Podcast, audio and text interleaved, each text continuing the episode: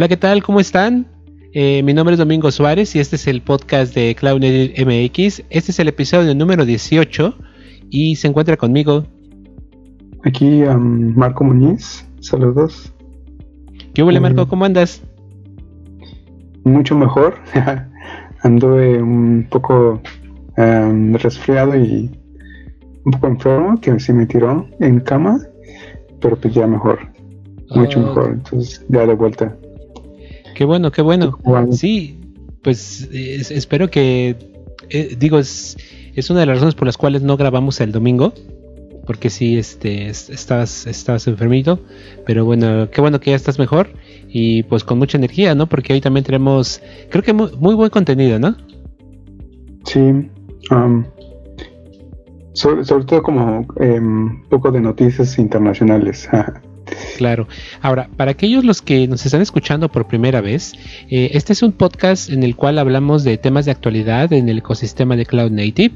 Entonces tratamos de en la semana de, recoger noticias, eh, eventos, eh, referencias, ¿no? Que nos parecen interesantes y las comentamos acá. Entonces, pues bueno, hoy vamos. El, título del podcast es Queremos Corona Cloud, Fuchikaka Coronavirus. Y, pues bueno, lo del Fuchikaka, para quien no esté familiarizado, eh, es algo que desgraciadamente ocurrió hace unos cuantos días acá con nuestro presidente en México. Eh, muy terrible situación las que hace este personaje. Eh, pero bueno, ahora lo conocen como el Cacas. Incluso Siri, si tú le preguntas a Siri quién es el Cacas, te sale la bio de Andrés Manuel López Obrador. entonces, pues bueno, ¿Por qué Fuchikaka el coronavirus? Porque bueno, sabemos que es una pandemia que posiblemente esté ahí latente y está teniendo sus estragos, ¿no? Obviamente, eh, desgraciadamente con personas, pero también con, bueno, con algunas otras este, cosas alrededor y que también están tocando, pues bueno, lo que nos interesa mucho que es Cloud Native, ¿no? Entonces, pues bueno, vamos a comenzar entonces. Simón. Y precisamente em, hablando de lo que es el coronavirus, em, hasta ahora la CNCF ha, dado una declaración sobre el, el KubeCon en, Europa. Y hasta ahora dicen que pues el evento todavía se sigue, em, no hay, no hay intenciones de cancelarlo hasta el momento, pero que siguen al pendiente y, monitoreando el progreso de lo que es esta pandemia. Este, entonces ahí pues estaremos pendientes eh, para, para saber lo que acontece y, pues bueno ahí en el, en el, en el post este, eh, muestra, aún hay una liga que, para recomendaciones acerca de, del de, cómo evitar este, este virus. Claro, de, hecho, el, evento ya es, me parece que en marzo, si no me recuerdo, eh, o sea, es, muy próximo. Entonces, eh, pues bueno, como va gente de todo el mundo, por eso es un, eh, pues es un, es un riesgo, ¿no? Latente. Y, y, paralelo a esto, ¿no? También tenemos por ahí un, un este, wow, creo que va a salir en el video. Acaba de llegarme un correo, aquí se ve la notificación. Eh, una primicia, Kubernetes Day México. Eh, no voy a abrir el correo ahora porque no sé qué viene, pero probablemente en el próximo podcast que vamos a grabar el domingo, si todo sale bien, eh, les, daré unas noticias. bueno, perdón, perdón por el paréntesis. para los que nos estaban escuchando, nos escuchan en otros, en otros lados que no sea YouTube, este, bueno, nada más para decirles que aquí estoy viendo mi pantalla y salió una notificación de un correo del Kubernetes Day México. En fin. Em, ahora, paralelo a esto, retomando el tema del coronavirus, eh, lo que sí cancelaron ya definitivamente, pues ha sido el Mobile World Congress, ¿no? Que se desarrolla en Barcelona. Eh, ese sí completamente ya lo cancelaron. Las pérdidas, si no me recuerdo, las estiman en 500 millones de dólares. Eh, este, recordemos que el Mobile World Congress cada año crece. Eh, básicamente no hay como muchos anuncios interesantes para nosotros porque básicamente esto es consumismo, ¿no? o sea, teléfonos, dispositivos, algunas tecnologías, pero sin duda sí mueve bastante la industria. Aquí hay muchas conexiones, hay muchas ventas, ¿no? Entonces, este, pues ese sí definitivamente lo han, ya lo han cancelado. Tal vez el, el, em, único tema eh, relacionado es la red 5G, que ya ves que en el, en el CubeCon de Norteamérica se aventaron su disque demo de conectividad con 5G, con una red 5G, eh, pues tal vez ahí sería lo, más, el tema más relacionado a, a, nosotros, ¿no? Pero pues sí, una noticia muy importante eh, por la magnitud de este evento y pues sí, eh, pues muchos, mucho dinero perdido. Claro, y de hecho como recomendación general, digo, sin ser paranoicos, creo que dejar de viajar tal vez en este momento sea buena idea, porque bueno, donde se, donde se junta mucha gente de todo el mundo, pues bueno, puede ser un problema. Eh, esperemos que todo esto se, se controle pronto, espero. Eh, pero bueno, uno nunca sabe. Al final del día es un virus. No, no, no se, no se puede. Pues no hay vacunas, ¿no? Para los virus, desgraciadamente. Eh, entonces, pues bueno, em, pues les deseamos que todos se encuentren bien. Si alguien está viajando, eh, tenga mucho cuidado. Y pues bueno, sí sigan las recomendaciones que decía Marco en el post anterior. Y pues bueno, hasta ahí el coronavirus. Hay que tener cuidado y hay que estar pendientes de lo que ocurre en, pues en el mundo, ¿no? Principalmente en Asia, ¿no? Así es. Em, bueno. Em, el siguiente es una es un post que nos dice um, after Kubernetes victory its former rivals changed tact.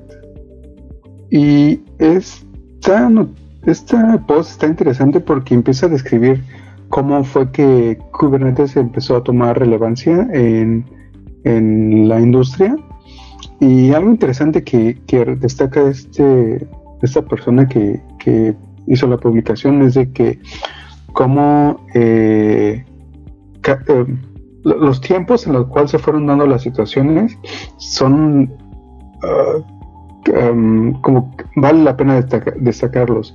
Eh, el momento de que em, Docker anuncia, se anuncia como empresa para, para pues desarrollar esto, el concepto de contenedores, eh, pues también eh, Google lanza su, su o abre eh, el proyecto Kubernetes, este, inclusive empieza a, solicitar ayuda de otras empresas para, poder desarrollar, este, este nuevo proyecto. Y este, entonces ahí, hace como remarca esas cosas que pueden, pueden sugerir que son coincidencias, pero posiblemente no. Em, de, hecho, también habla. perdón, perdón, Marco, pero mira, eh, estoy leyendo el Kill Post y justamente lo que mencionas. de hecho, el título que le ponen aquí es eh, el, timing sospechoso de Google.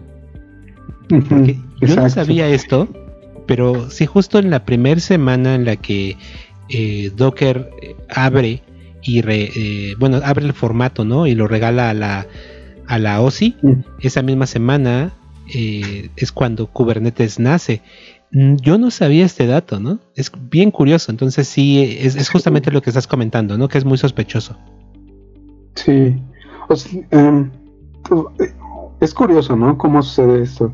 Em, y, también, eh, pues, mm, eh, por ahí escuché un podcast, lo, busco bien y, se, los, se los pasamos, en el cual em, em, una persona explica cómo Google se acercó a ellos cuando empezaban precisamente con Kubernetes para, para que se unieran fuerzas y, empezaron a, desarrollar eh, lo que era Kubernetes, porque esta empresa, que no me acuerdo cómo se llama, también empezaban a ver qué opciones había y o este, si tenían planes de lanzar su propio eh, eh, administrador de contenedores y pues al final pues ya sí este, casualmente se unieron fuerzas y este y esta empresa empezó este, a, colaborar con el nuevo proyecto.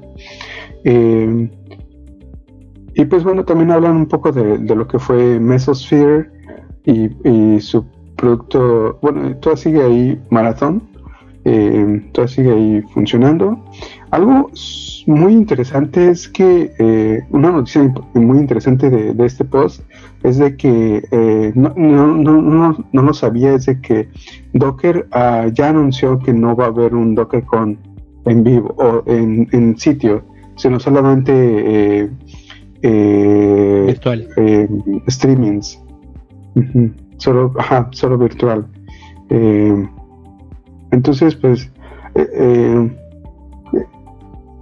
lean el, post completo. Creo que um, tiene muchas cosas interesantes y, curiosas que pues um, no nos habíamos dado cuenta o eh, pero posiblemente nada es eh, nada es este, una coincidencia ¿no? posiblemente todos todo ha sido planeado por, de alguna u otra manera ¿no? Sí, es, es, es, de hecho, este post me, me, llama mucho la atención porque hace referencia a dos compañías que hace tiempo eran bastante innovadoras y muy calientes, que justamente es Docker Inc. y Mesosphere. Y actualmente ambas no existen como existían hace algún tiempo. Docker fue comparado por Mirantis y Mesosphere ahora se le conoce como D2IQ. D2IQ. O, sea, todo está cambiando, cañón. Entonces, pues muy buen post, qué buena referencia. Me lo voy a chutar completo eh, eh, y lo voy a guardar para la posteridad porque creo que hay mucho conocimiento eh, bien importante para entender los movimientos de los grandes, ¿no? En este caso, Google. Sí. Y bueno, ahí también ya hablan de, por ejemplo, lo que de la empresa que mencioné, Mesosphere, que antes se le conocía como Mesosphere. Ahora lo que ellos dicen es de que se realmente eh, se cambiaron de nombre para que los clientes no, tuvieran ese esa em, em, esa idea esa imagen de que eh, Mesosphere es solo DCOS, ¿no? Ahora ya con eh, D2IQ, eh, pues ya tienen su propio producto de Kubernetes administrado que se llama Mesos Kubernetes Engine, ¿no? Ah, eh, pues sí, ahí la información está muy buena y pues a ver qué, ustedes qué pueden sacar de, todo esto. Bien, entonces. Siguiente nota. La siguiente nota es eh, una ya eh, relativamente conocida que es el State of the October's y esta es eh, información que, GitHub genera de todos los repositorios que ellos almacenan, ¿no? Y este, em, por ejemplo, em, vamos a la primera sección y dice que del año del año, ah, perdón, eso es del año este 2019 hasta octubre de 2019 que es el, momento en el que hacen su corte de, del análisis de todos sus datos, este, dice que eh, eh, del, 2009 hasta donde llegaron al corte ya han sido más de 40 millones de desarrolladores en GitHub. Eh, y solo 44 millones de repositorios nuevos creados en solo el año pasado. Entonces, uh, esto está creciendo increíblemente. Eh, hay otras, este, por ejemplo, ah, eh, hay, por ejemplo, hay esta, esta sección que nos dice Open Source at Work y habla de empresas o muestra las empresas que más se han abierto al, open source, que son eh, Stripe, Spotify, Zendesk ah, y este es un es que es un banco alemán, ¿no? Ajá. sí, y que pues ya tienen ahí sus productos, perdón, sus proyectos eh, como open source, que, que pues realmente em, a muchas em, compañías nos hace falta, ¿no? Y hay una, un poquito más abajo hay una eh, eh, gráfica interesante que es una comparativa de los contribuidores este, de, open source en el mundo. Y pues ahí vemos que realmente son como Estados Unidos contra, contra el resto del mundo, ¿no? Así como, como este un juego ahí de supercampeones que era ni me acuerdo cómo se llama el, equipo de fútbol de los supercampeones contra el resto del mundo. Y pues sí vemos el, el resto del mundo pues es muchísimo más pero aún así pues Estados Unidos eh, contiene eh, muy, bastante eh, contribución. Es como el, este, más del 30% sí. Algo así pues, eh, y la siguiente, pues es eh, la siguiente gráfica, los, las 10 de regiones eh, fuera de Estados Unidos que, que, más usan el open source, Y pues el primero, el, digamos que después de, Estados Unidos es China, India y Alemania, que son los más usados. Y pues el único país latinoamericano, pues es Brasil. wow. Es, está, es brutal esta gráfica porque incluso Vietnam, Taiwán, Singapur, incluso Polonia son países con una población súper pequeña que por ejemplo yo creo que no se comparan con la de México o probablemente Argentina, ¿no? Sí. Eh, Polonia sí, se ha estado destacando, eh, bueno, por, por eh, empresas de acá tienen sus eh, oficinas en, Polonia. Entonces, pues este, eso les ha ayudado a, crecer en, ese tema, ¿no? claro, el tema de costos es importante, pero también México seguramente es más barato que Polonia para outsourcear muchos proyectos. Eh, eh, es más, estoy seguro que en México hay más empresas maquilando software que en Polonia. El problema es que no es de tipo open source. Sí, y, ah, eso es ahorita. Eso empezó, bueno, ahorita digamos que unos, tal vez unos 5 o 7 años, ¿no? Pero eh, en Polonia ha sido un poco antes de todo eso, entonces eh, tal vez algún despliegue ahí, ¿no? Excelente. pues ahí les dejamos la nota, ¿no? Para que lo revisen, porque sí tiene un montón de estadísticas eh, que valen mucho la pena analizar y sobre todo, ¿qué vamos a hacer con estas estadísticas? creo que eso sería lo interesante. O, sea, ¿cómo incentivamos a que la gente contribuya? Creo que yo creo que sería lo interesante de ver por qué países pequeños, o sea, ¿qué están haciendo esos países, no? Que no estamos haciendo países más grandes, eh, hablando en términos de población, ¿no? O sea, excelente nota. Sí es. Y otro, la siguiente es ah, otro, otro post que es un de una encuesta que hizo eh, AWS acerca de eh, seguridad en contenedores.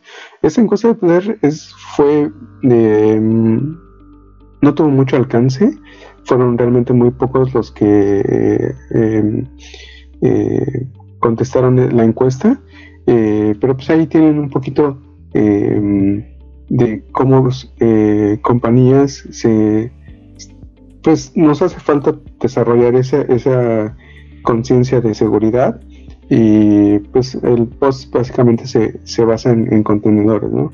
Seguridad en contenedores y pues ahí van a ver estadísticas y este sobre todo y también proyectos y todo así. Me impresiona que solamente 90 personas contestaron esta encuesta. No sé, no sé qué tan representativa sea, la verdad. Eh, sí, ¿Qué, habrá pasado? Digo, Amazon es una compañía enorme que tiene todos los clientes del mundo. ¿Por qué, ¿Por qué tan poca gente contestó esto? Sí, la verdad no, tengo idea. eh. Vientos. Siguiente nota. El siguiente es este. Mm, ah, sí, es un post. Eh, para los problemas que, que no tengan dudas o, o, como que no, eh, no logran entender pues, que es un microservicio. Este, está este post de este chico que nos explica más o menos cómo diseñar o cómo es una plataforma de microservicios, ¿no? Entonces, por ejemplo, él, eh, el primer punto, pues es, es este ya un poco avanzado, eh, sobre es para la comunicación entre microservicios, ¿no? Ya eh, para hacerlos más eficientes, pues no hacen HTTP, sino usan protobuffers, ¿no? Y pues sí, ese es como, pueden tomarlo como una guía para saber cómo diseñar y, cómo funciona eh, una arquitectura basada en microservicios. Este, y pues sí, para que tengan algunas notas extras. Está muy, está muy chingón porque, por ejemplo, eh, dicen. Bueno, hay varias recomendaciones bien interesantes, ¿no? Eh, las tablas son un secreto, las transacciones son tu amigo. Eh, si necesitas esperar, usa RPC. Cualquier otra cosa, pues es prácticamente mensajería. Em, utiliza base de datos separadas. Esto es bien importante, bien, bien importante. Eh, y de potencia es importante. Está muy chingón. Entonces, por ejemplo, hay una recomendación que me gusta mucho, ¿no? Dice, transacciones distribuidas son difíciles. Evítalas. Eh, entonces, no es fácil tomar ese tipo de decisiones, pero yo creo que vale la pena. Son qué, buen post, ¿eh? Muy, muy buena recomendación. Sí, algo que también me gustó es el eh, Don't Log Trace.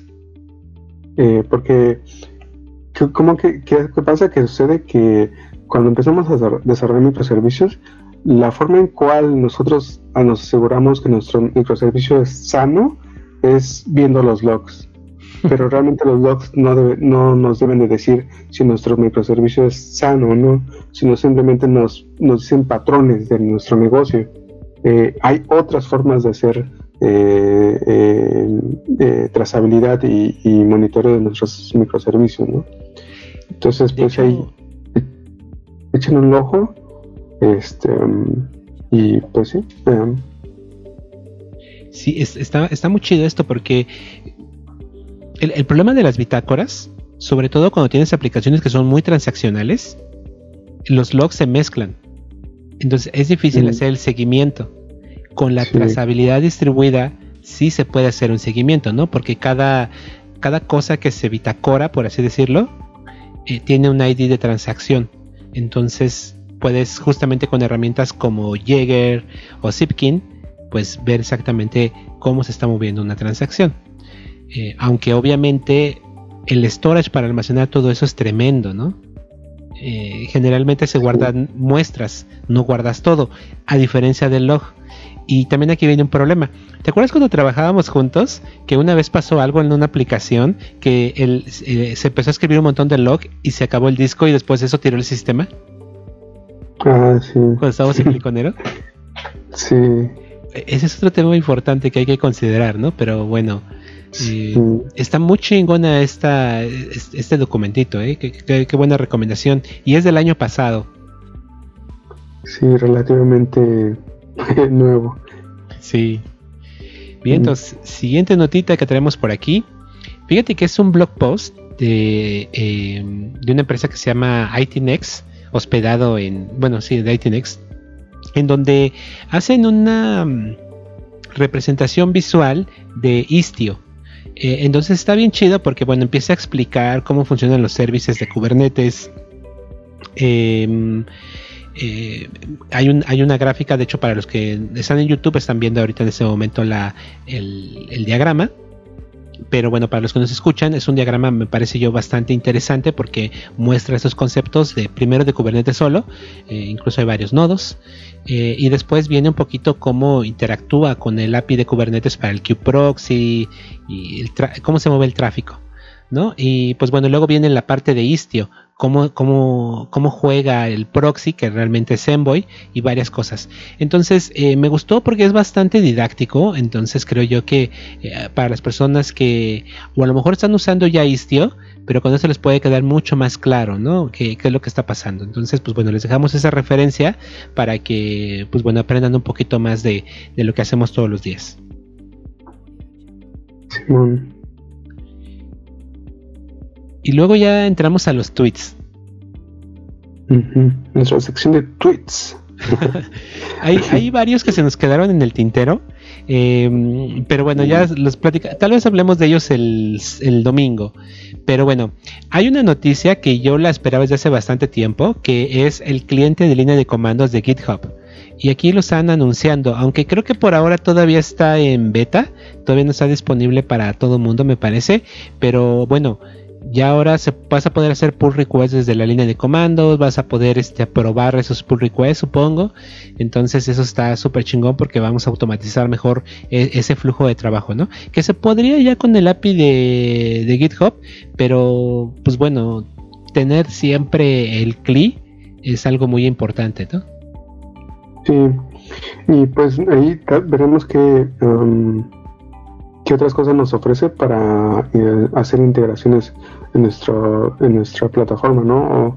O, qué otras cosas podemos hacer con lo que te han llamado GitOps, Entonces, pues, este, pues sí, algo, algo interesante eh, que ya veremos, o por ejemplo con, lo que podemos hacer con eh, Git Actions, um, creo que también es una combinación buena, um, que no hay que, quitarle la vista de encima.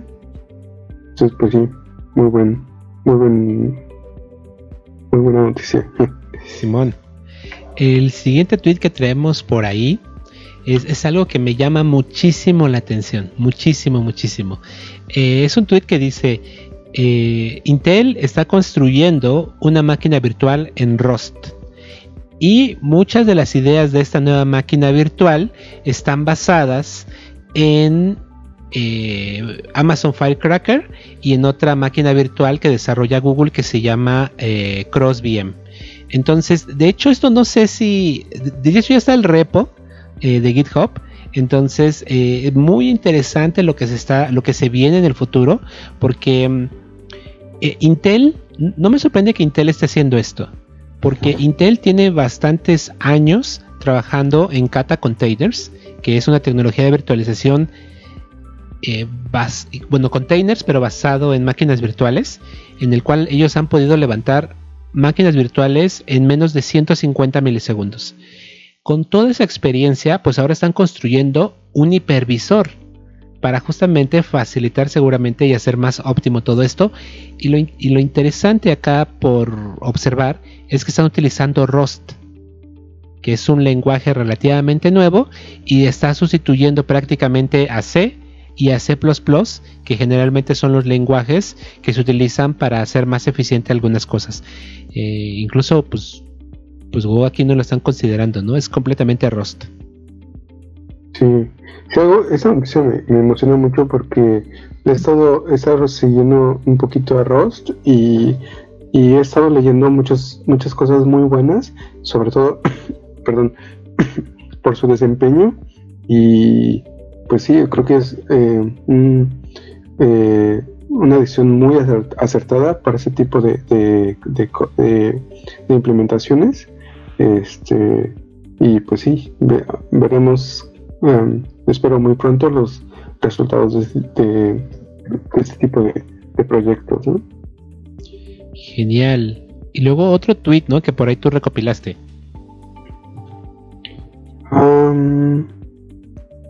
ah, sí. Este, bueno, em, GitHub eh, anunció hace algunos días, de hecho ayer, este, que, ha, que ha lanzado su, su su como su, em, división eh, en India. Entonces ya tiene GitHub India con, eh, eh, con, algunas oficinas en la India para pues desarrollar pues, sus proyectos. Básicamente es como un equipo una extensión de su equipo este, pues sí, ahí vemos. Aquí hay dos cosas que me llaman la atención.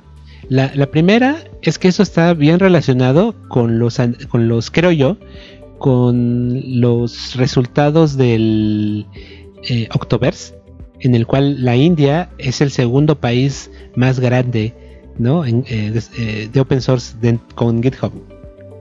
Entonces, por ahí es muy importante, ¿no? Pero otra cosa que me llama la atención también es un poquito eh, la situación económica que se vive en San Francisco, que es extremadamente caro todo y pues es más sencillo. O, sea, antes la gente se movía de su de, la India a trabajar en San Francisco y ahora las empresas de San Francisco se están moviendo a la India. Que bueno, eso ha pasado desde hace bastante tiempo, pero GitHub Microsoft es un movimiento interesante, ¿no? Seguramente en los próximos años esta tendencia la seguiremos viendo crecer, porque San Francisco está terrible, ¿no? Es súper caro todo.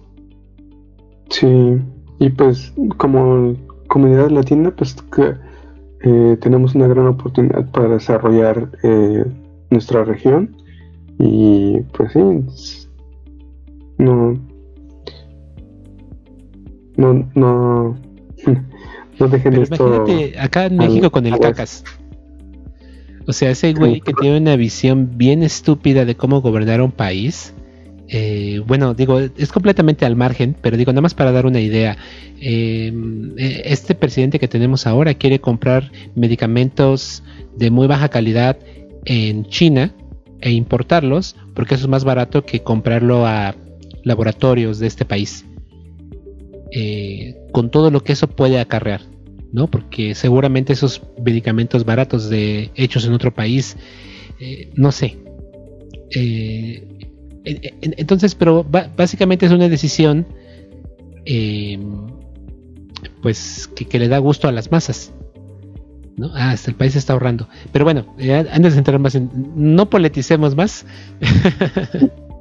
pero qué bueno por, la India, ¿no? Que tiene ahora un centro de desarrollo eh, de GitHub y que y seguramente veremos más, más de estos movimientos en el futuro. Simón, y pues. Los repos chingones de eh, código. sí, aquí es nuestra sección de repos chingones. el primero es, es un. Em, es una herramienta para los que usan C Shell y Oh My Shell, Oh My C Shell. Eh, es, em, es, un como un, juego de, herramientas eh, y se llama eh, Spaceship Front. Em, lo que hace, pues, eh, lo instalas sobre tu o, My Shell y pues este te ayuda en, por ejemplo, si estás en un, en un, este, en un directorio con Git, pues ahí te pone el prompt con, con algunos símbolos, depende del estado, del estado de tu, proyecto este, si el, proyecto actual donde estás es un proyecto, no sé, este, Go, ahí te pone un iconito en, el, pad donde, del, front donde estés. Eh, o si estás corriendo Kubernetes, eh, ahí te detecta la versión y pues ahí es, te, lo, te lo muestra. Entonces es eh, ah, pues una utilería para su desarrollo.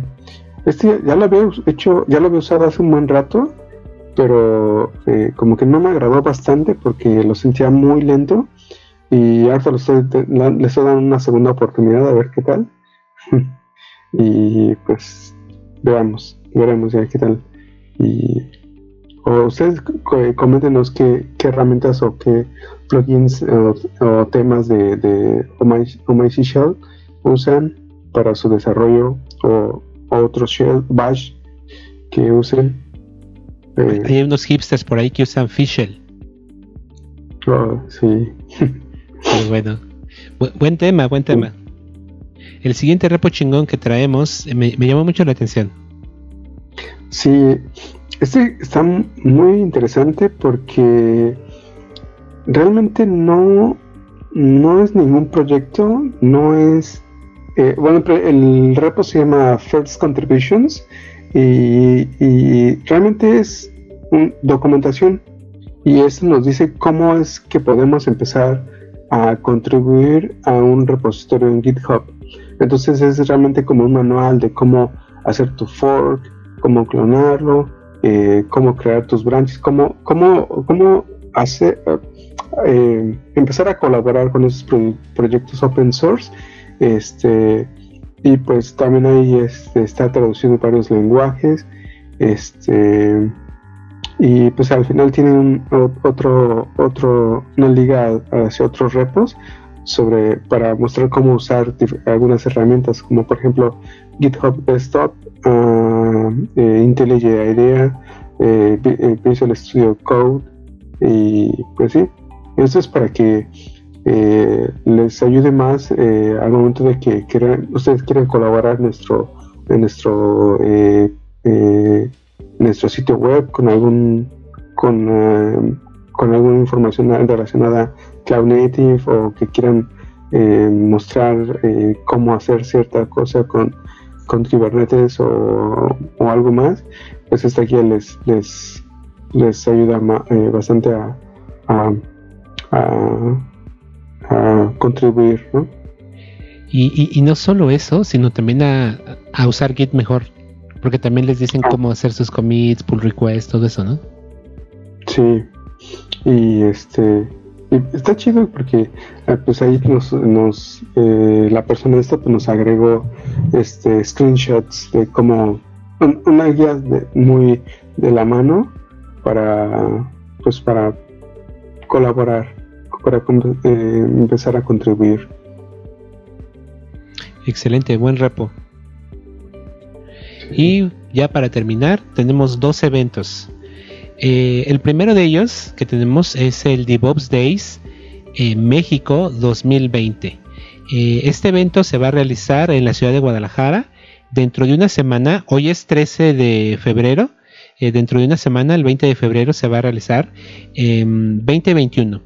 Em, el precio del ticket son 1.500 pesos mexicanos, más o menos 75 dólares americanos, y vale muchísimo la pena. Estuve revisando la agenda eh, vienen speakers internacionales, hay temas interesantes. Eh, por mencionar algunos, em, ay, por aquí lo tenía, se me fue. Eh, Napoleón Jones va a dar una plática que se llama Empathetic DevOps. Ese tema se me hace bien interesante. hoy justamente grabé un video para mi canal de YouTube, el Coder Dog, y hablé un poquito de esto. y pues bueno, dentro del contenido también, y muy, muy chingón que va a haber, viene Liz Fong, eh, esta chica que habla en muchos KubeCon.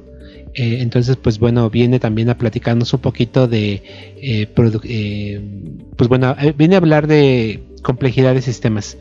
Entonces, pues vale la pena, échenlo, si están en Guadalajara, vayan. la verdad es que sí está bien, bien recomendable ir a este evento.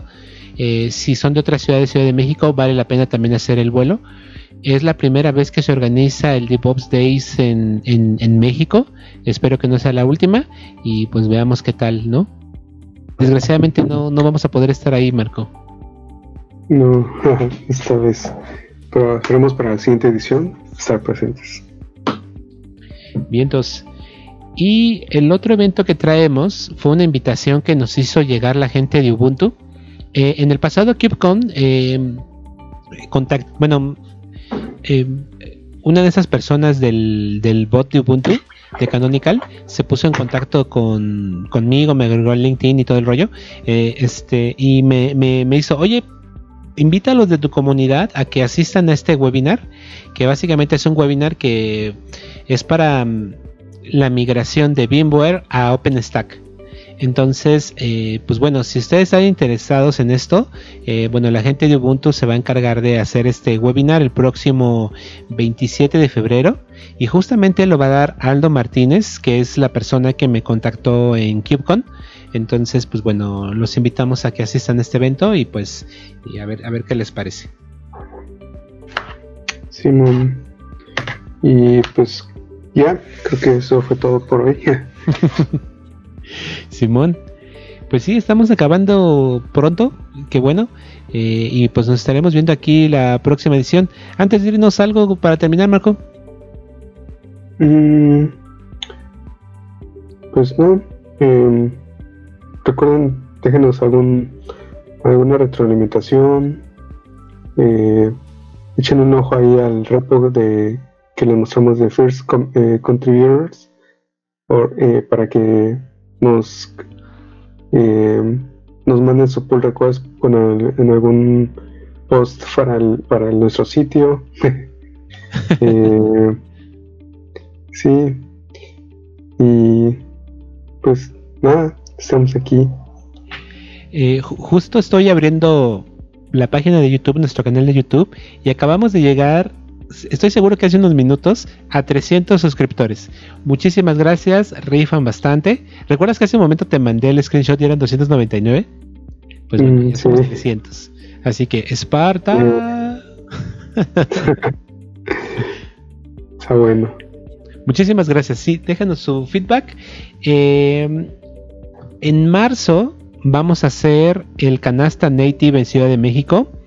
Eh, adelanto, va a ser en Globant, en las instalaciones de Globant México. Eh, les voy a dar más detalles la próxima semana. Y también vamos a hacer otro stream, me parece que el 25 de febrero. porque hay un anuncio bien chicón que vamos a hacer sobre la comunidad Cloud Native en México. Entonces ese día lo vamos a anunciar oficialmente. Entonces, pues bueno, eh, de estos dos eventos les damos más información en el próximo podcast. Eh, y pues bueno, muchísimas gracias. Si están en Ciudad de México o, en el stream, no importa dónde estén, nos pueden ver a través de nuestro canal de YouTube. Entonces, muchísimas gracias y pues bueno, vámonos Marco. Bueno, nos vemos al siguiente. Muchísimas gracias, bye.